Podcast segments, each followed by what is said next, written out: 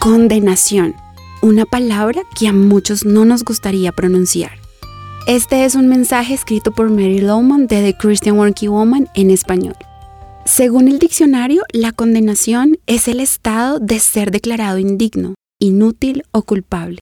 También es desaprobación y falta de aceptación. ¿Alguna vez te has sentido condenado?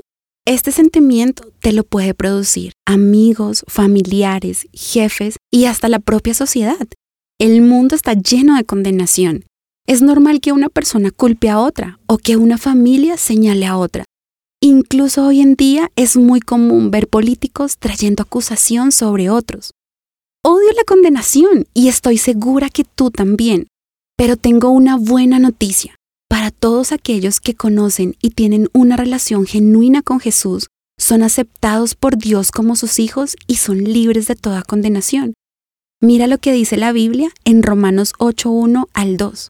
Por lo tanto, ya no hay ninguna condenación para los que están unidos a Cristo Jesús, pues por medio de Él la ley del Espíritu de vida me ha liberado de la ley del pecado y de la muerte. Y también me gusta lo que dice Romanos 8:33 al 34. ¿Quién se atreve a acusarnos a nosotros, a quienes Dios ha elegido para sí?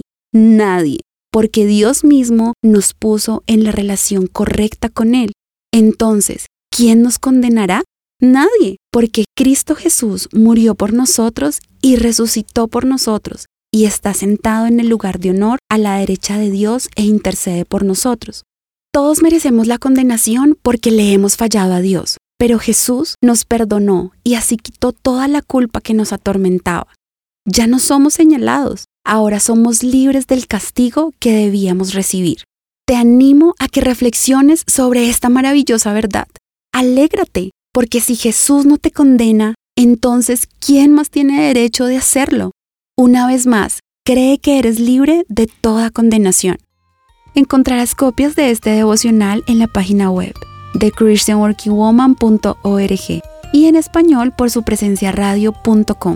Búscanos también en tu plataforma digital favorita. Estamos como The Christian Working Woman en español. Gracias por escucharnos. Les habló Giselle Quiseno con la producción de María Alejandra Fajardo.